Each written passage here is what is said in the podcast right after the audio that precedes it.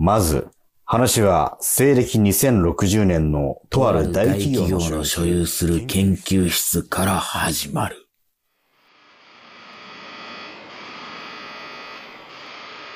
なかなか似合ってるじゃないか。その個性的な T シャツを用意するのになかなか苦労したんだぞ。それにしても、改めてこんな大事な日にも遅刻してくるとは、なんとも君らしいな。まあ、すでに準備はできているし、君なら大丈夫だと心配はしていないが、その、なんだ、気をつけて行ってきてくれ。よろしく頼む。彼は私の言葉にニコリと笑顔で答えて、行ってきます。と言うと、光の中へ消えて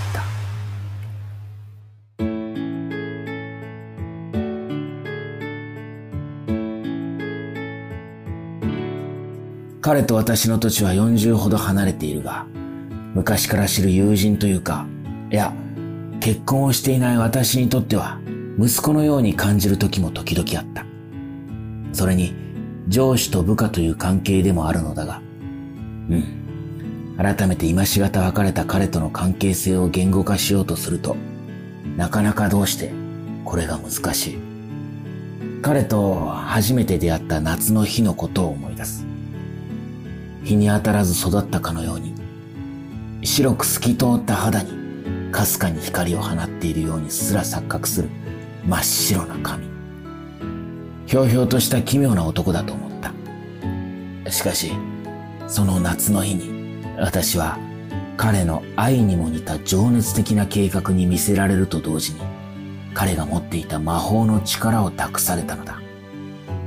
その魔法の力を使って、まあ、ちょっと言えないようなズルをして、私は生きてきた。その魔法も今しがた解けてしまったわけだが。そう、私は、いや、私たちはズルをした。しかし、人のなす行為が人の定めた法によってしか裁かれないのであれば、私たちのしたズルは決して罪ではない。今でもそれはそう確信している。しかし、もし神様という存在がこの世界にいて、私たちの行いを見ていたとしたら、彼は私たちを罰するだろうか。時々そんなことを思う。もしかしたら、私と彼の関係は共犯者と呼ぶのがふさわしいのかもしれない。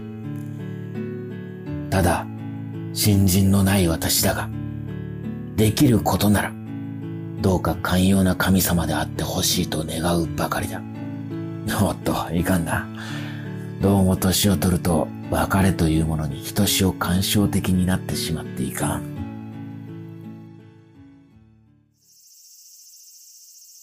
西暦2018年の夏、都内にある大学キャンパス。うわ、暑っ図書館冷房が効いてたから全然わからなかったけど、外は随分と暑さがひどいな。夏への扉が開くというのはこういう感じかと独り言を言いながら、休憩がてら朝食を食べるべく図書館を出て歩いていたところ、馴染みのある声に呼び止められた。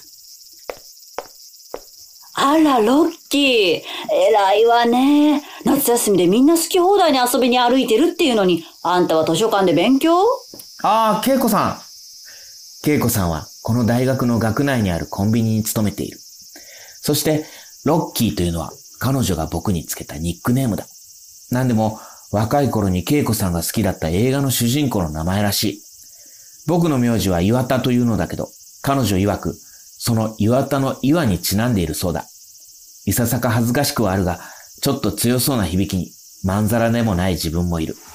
あ、そうそう。この間はありがとうね。ほんと助かっちゃったわ。あの段ボール重くて運べなかったから困っていたのよ。あ、これ山梨の実家から届いたんだけど、よかったら食べてちょうだい。そう言って恵子さんは手に下げたビニールの袋の中から桃を二つ掴んで僕の両手に一つずつ手渡してきた。あ、ありがとうございます。それじゃ、勉強もいいけど、根詰めすぎない程度にほどほどにね。そう言って恵子さんは歩き去っていった。桃。ありがたいけど、どうしようかな。これを持って牛丼屋に入るわけにもいかないしな。恵子さんにも根を詰めすぎるなって言われたし、今日はこの辺にして帰るか。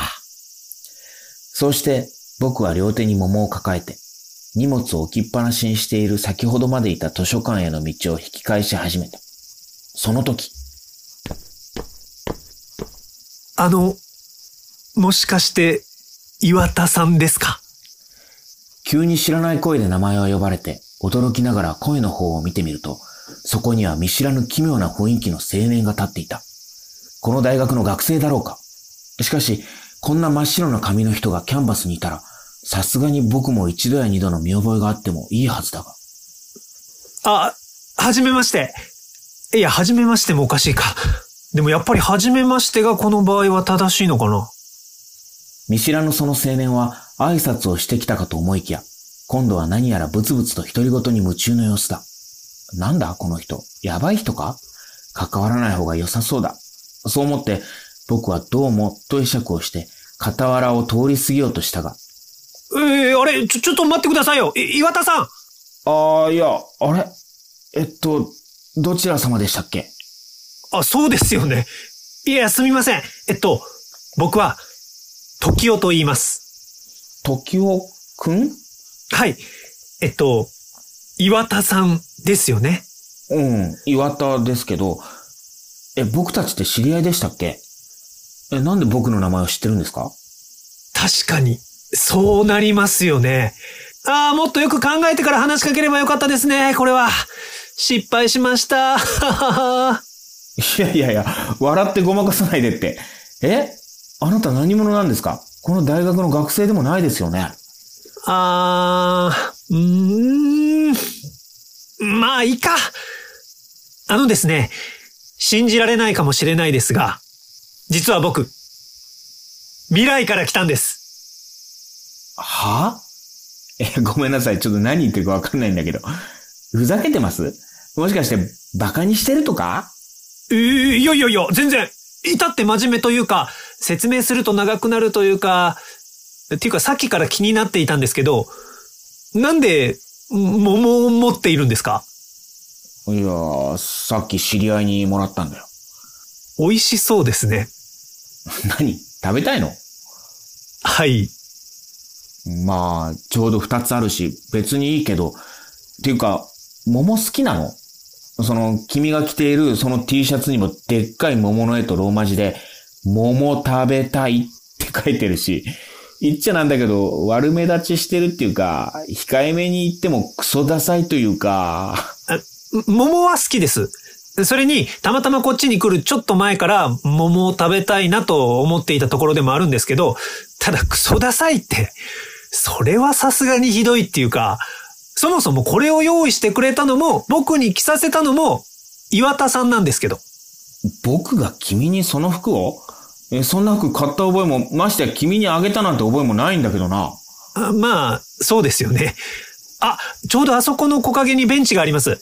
その辺の理由も含めて、長い話になるんで、あちらのベンチに座って、桃など食べながらお話ししましょいいけど、まあ、どうせ勉強もキリがついたし、今日は帰って休もうかと思っていたところだし。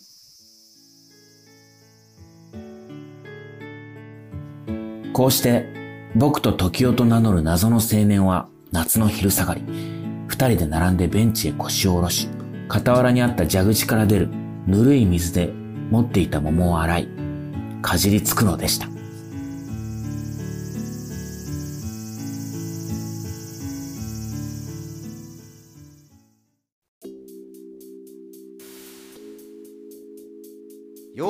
企画のブロードウェイラジオこの番組は京都のヨーロッパハウススタジオからお送りしております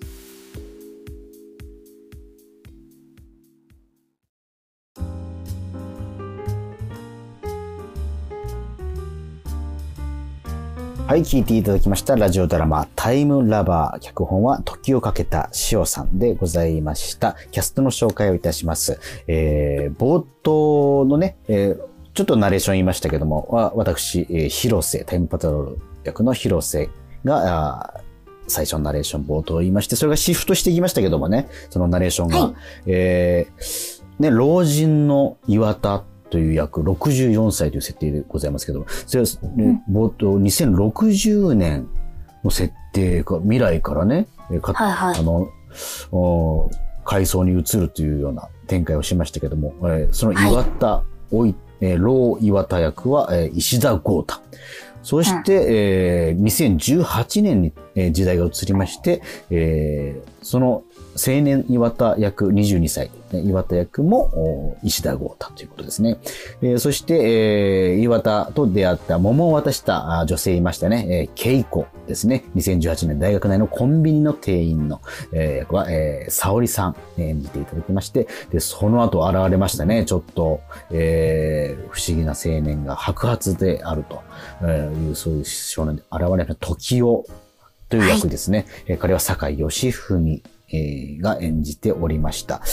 いやいや、あどんな話になっていくんでしょうか。まあ、はい僕ね、だから、最初に台本もらって、で、ね、収録して、で、はい。またラジオドラマとして聞き直して、で、まあ、まあ、全体をね、理解した上で、こう、今ね、聞いたりしてるんですけど、はいはいはい。んかね、やっぱこれって、すごい、繰り返し聞けば聞くほど、うわ、うわ、繋がってるんや、これ。あ、そこと、ここ繋がってて、っていう、全体理解がすると、あの、全体理解ができるようになると、すごくまたね、楽しいんですよ。ゾクゾクするんですよね。あの、やっぱりタイムもの特有のあの背筋が、んですよ。うわっ次てな回る感じ。SF の、うん楽しみがね、だからこれ、はいまあ、あの、最初一見あの難しいかなとか思ったりする瞬間もあるかもしれないけど、これがこうパズルのようにこう合わさっていく感じがね、これ快感になっていくドラマじゃないかなという気がしてます。はい。これ全はい5話でお送りいたしますからね、また来週もね、お楽しみにということでございます。お楽しみにそれではエンディングでございます。はいりこちゃんなんか告知ございますか？はい、えっと、ただいま絶賛稽古中の舞台、えー小松座第135回公演、第135回公演ですよ。日だ本、日本人のへそですね。こちら、私出演いたします3月6日から東京、大阪、横浜、えー宮城、名古屋で公演いたします。こちらですね、あのー緊急事態宣言の期間が延長されたことを鑑みまして、3月の、えー東京公演のスケジュールがですね、一部変更しております。多分その、流動的にこんなご時世ですので変わっていくとは思うので、ぜひ、あの、私のツイッターやら、小松田さんのオフィシャルツイッターやら、えーホームページやらで、あの、もしご検討いただいている方は、チェックしていただけるとありがたいです。はい。主役のあの山西敦さんがですね、すごい長ゼリをバーって喋るシーンがあるんですけど、それも去年の5月からちょっとずつちょっとずつ大切に覚えて出出してもう満を持してですから皆さんも本当にもう私稽古1日目で圧倒されました。すごすぎて。なのでもうもうヘトヘトになりながら今稽古してますので。まあ、その、このご時世ですので、ぜひとは入れないんですけど、まあ、あの、ご興味あって、あの、行きたいなと思われた方は、生でね、楽しんでいただけたら嬉しいです。はい。これ歌もあって。歌もあって、踊りもあって、踊りますか、りこちゃんも。はいもうめちゃくちゃ踊ってます。あ、そうなんですか。はい。脱ぎます。ど、ど、ど、待って、ちょっと、何脱ぎますっつって今。え？脱ぎ、ストリッパーの役をあ、言ってたね。おもう結構、結構脱ぐかもしれない感じがあります。予感、予感ですけど。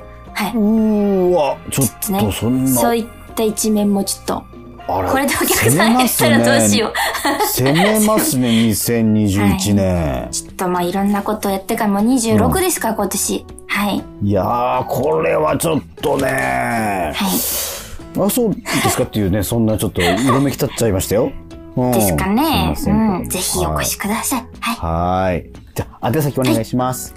はい。えっと、宛先は全部小文字で、europe.broadway.gmail.com、ヨーロッパ .broadway.gmail.com です。え、聞き取りの方々はヨーロッパ企画のホームページをチェックしてください。はい。この放送終了後にはね、えー YouTube でもアーカイブ残るんですけども、えー、ポッドキャストにも配信されるようになっております。えー Spotify、Amazon Music、Apple Podcast、Google Podcast など、あポッドキャストが聞けるアプリなどで聞けます。えーぜひぜひ、えー移動中とかにね、えー聞いてみてください。ぜひ、はい。といったわけで、ヨーロッパ客のブロードウェイラジオ、また来週もお楽しみにお楽しみに。さよならさよなら。